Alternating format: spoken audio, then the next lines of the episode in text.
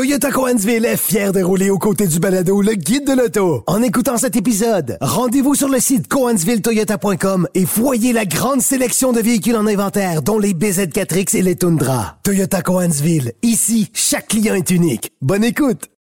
Antoine Joubert. Le, le guide de l'auto. À l'essai cette semaine, j'ai le Mazda MX-30 dans sa version GT. Bon, évidemment que le modèle GT, c'est 5000 dollars de plus que le modèle régulier pour euh, avoir un équipement un peu plus luxueux, mais euh, la majorité des Mazda MX-30 qui sont vendus chez nous euh, sont des versions GS d'entrée de gamme parce qu'évidemment, ce produit-là euh, a comme principal frein son autonomie qui est annoncée à 161 km. Euh, ça, c'est évidemment dans la meilleure des, des situations. C'est pas un véhicule qui a connu le succès escompté, on le sait.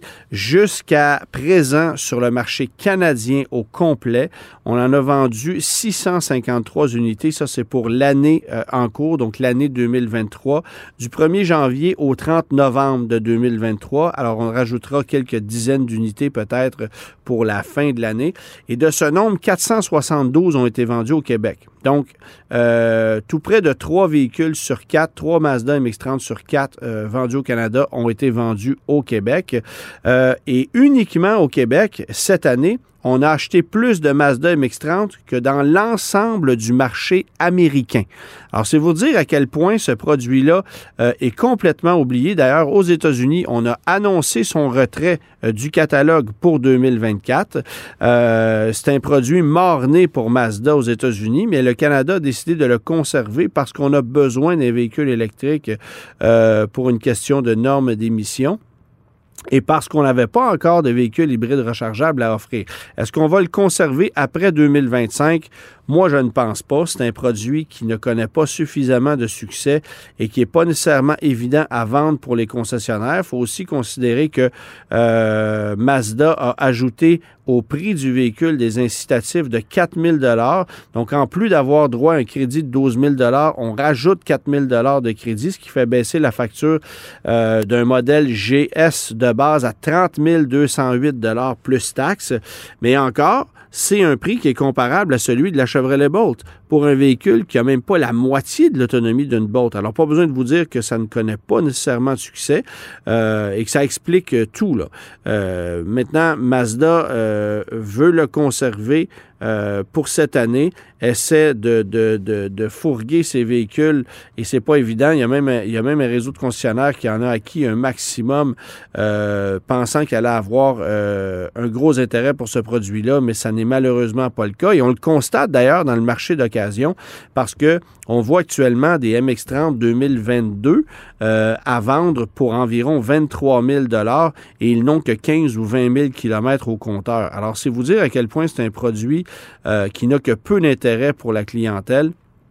Euh, il y a une dépréciation qui est très forte et c'est évident que d'acheter une version GT qui est plus équipée, ben, c'est de lancer carrément de l'argent à l'eau, à moins que ce soit ce qu'on veuille, à moins que le véhicule réponde à nos besoins et qu'on se dise, bon, ben, moi, je prends ça, je le conserve longtemps, ça me permet de circuler à proximité de la maison et c'est correct comme ça. Mais pensez pas pouvoir revendre ça euh, à un prix raisonnable. Il n'y a pas d'acheteurs dans le marché de l'occasion. Il y a des pages et des pages sur des, des sites comme Auto Hebdo de Mazda MX-30 usagés à vendre qui ne trouvent pas preneur.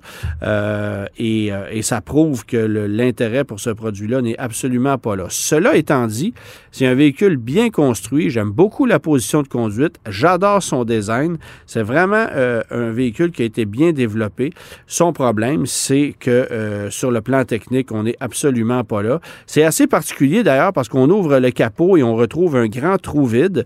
Euh, trou vide qui est qui avait été laissé là dans l'optique de, recevoir un moteur euh, rotatif qui aurait servi de génératrice pour une version hybride rechargeable euh, d'un MX-30 qui aurait pu être commercialisé chez nous, mais qui ne le sera pas. Alors, euh, c'est la raison pour laquelle on a, on, on a développé ça ainsi. Mais l'aspect le plus décevant du MX-30, c'est sa consommation énergétique.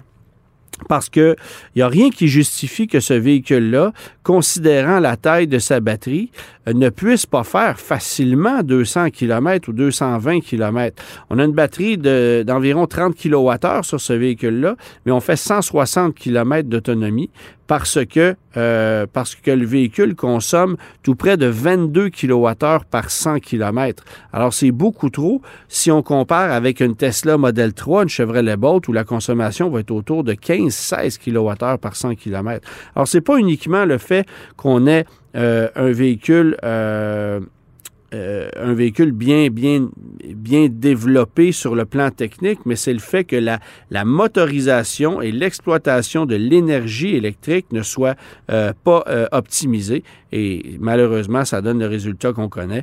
Et ça, ça, ça, signifie essentiellement un échec pour le Mazda MX-30. Et on le sait, si les Américains repoussent un produit, ben, c'est une question de temps avec le Canada fasse de même. c'est même surprenant que Mazda ait décidé de le conserver. On l'avait fait remarquer avec le CX3, euh, qui était resté sur notre marché un an de plus que sur le marché américain, un autre produit qui ne se vendait pas là-bas.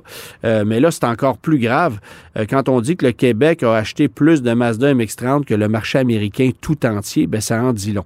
Et l'autre véhicule que je mets à l'essai cette semaine, c'est la Ioniq 5, une autre électrique, mais dans sa version de base propulsé euh, avec batterie de 77,4 kWh parce que comme je l'ai dit un peu plus tôt, on a éliminé le modèle d'entrée de gamme.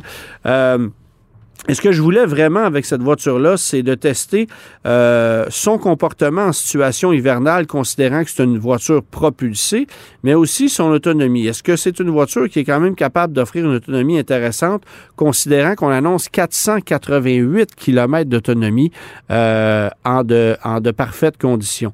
Euh, ben là, il fait moins 10 depuis à peu près une semaine. Le mieux que j'ai pu faire avec cette voiture-là, c'est 315-320 km d'autonomie. Euh, mais je vous avoue cependant que le comportement routier demeure très intéressant. C'est évident que dans une grosse neige sur des chemins accidentés où on a véritablement besoin d'un quatre roues motrices, il y a un petit handicap de ce côté-là parce que c'est une voiture propulsée. Mais le fait que le centre de gravité soit très bas, que le véhicule soit assez lourd, bien, ça maximise la traction.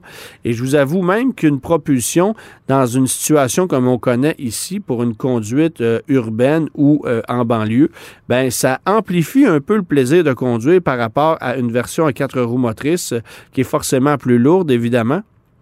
Euh, euh, bon, évidemment, on a moins de puissance, c'est 225 chevaux, mais on ne manque pas de puissance comme telle avec cette voiture-là.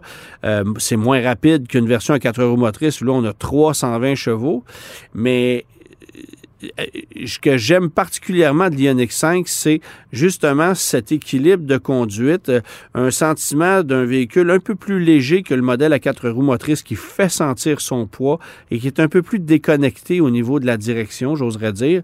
Et ce que j'ai hâte de découvrir, c'est vraiment l'Ioniq 5N qui, elle, va offrir euh, deux fois et demi plus de puissance dans une formule propulsée avec une suspension adaptative, avec des freins qui sont très performants, euh, avec euh, un mode de conduite sportif et avec une simulation de boîte double embrayage. Ça risque d'être franchement intéressant comme véhicule, de, de, transformer cette voiture-là en une véritable bombe de performance. ça risque d'être passablement attrayant c'est 3,9 secondes qu'on annonce pour le 0-100 avec l'Ioniq 5N qui va arriver au mois de mars-avril 2024 comme modèle 2025 avec son essuie-glace arrière qui brille toujours par son absence sur le modèle 2024 malheureusement.